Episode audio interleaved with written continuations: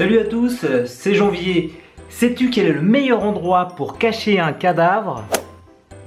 La page 2 de Google. Pourquoi? Parce que personne n'y va sur cette page 2 de Google. Sois tranquille, aucune chance donc que quelqu'un retrouve ton Skyblog qui se trouve en page 2 de Google. Dans cette vidéo, je vais t'expliquer avec l'aide d'Olivier du site WebRank Info, première communauté en ligne sur le référencement naturel, comment référencer ton blog et ses articles en première page de Google. Bonjour Olivier, c'est quoi en fait le référencement naturel? Bonjour Jean-Baptiste. Le référencement naturel, ou le SEO, c'est l'ensemble des techniques qui permettent d'optimiser les contenus de ton blog afin qu'ils soient les plus visibles possibles en haut des résultats naturels des moteurs de recherche et donc euh, de Google. Google, c'est important les youtubeurs et les blogueurs. Google en France, c'est plus de 40 millions d'internautes par mois. Sur mes blogs, ça représente plus de 50% du trafic entrant. Olivier, y a-t-il une recette miracle pour être premier sur Google?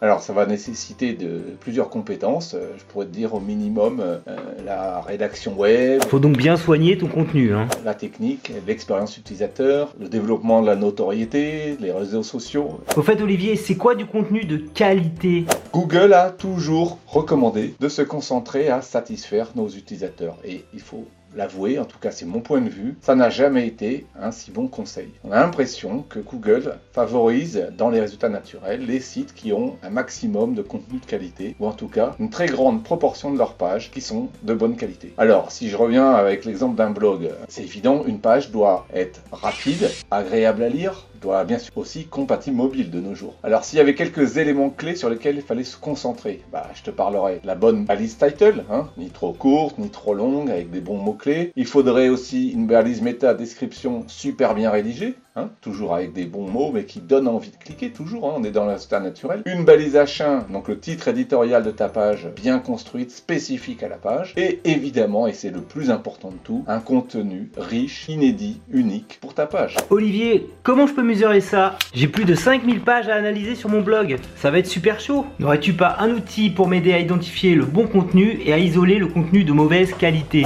Alors Jean-Baptiste, oui, tu sais, j'ai mon outil RMTech tu le connais bien, il simplifie pas mal euh, les audits SEO. Et justement, on vient d'ajouter un nouvel algo maison qu'on a appelé Quality Risk. Il va t'aider à reconnaître, à démasquer les contenus de mauvaise qualité qui sont cachés sur ton site. Alors revenons juste quelques années en arrière. Quand Google a sorti son algorithme Panda, c'était début 2011, il avait déclaré quand un site a trop de pages de mauvaise qualité, en tout cas tel que son algo peut la démasquer, c'est l'ensemble du site qui peut voir son référencement se dégrader. Donc, euh, important de savoir ici que Quality Risk va t'aider à identifier les pages de trop mauvaise qualité, celles que tu peux avoir du mal à débusquer au milieu de toutes les autres pages de ton site. Ok, je vais lancer un audit RMTech tout de suite. Très intéressant ce rapport, je viens juste de l'ouvrir. Donc j'ai vu que j'avais le, sous-domaine favori.janvier.info qui avait plein de pages de mauvaise qualité. J'ai découvert aussi tout un pan de pages qui étaient en erreur. Tu sais ce que je vais faire Olivier? Eh bien je vais supprimer toutes ces pages là et je vais les rediriger en 301 sur ma page d'accueil. Qu'en penses-tu? Le mieux c'est toujours d'améliorer la qualité et de conserver tes pages. Bon, si tu peux vraiment pas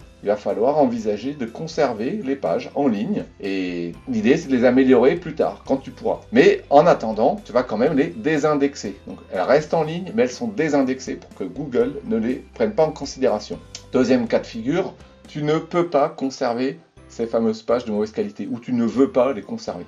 Donc il va falloir les supprimer de ton site. Mais là aussi, il faudra penser à les désindexer de Google. Concernant ta question précisément, moi je te dirais attention, il faut éviter de rediriger plein de pages vers une autre, surtout si les pages que tu supprimes et que tu rediriges n'ont pas assez de rapport avec la page de destination. Donc, en clair, je te déconseille de faire plein de redirections 301 permanentes vers ta page d'accueil. Donc, dans ton cas, si tu supprimes carrément tes pages, donc ton sous-domaine euh, favori ou un répertoire, eh bien, n'oublie pas d'aller demander une suppression de ce répertoire ou de ce sous-domaine à Google.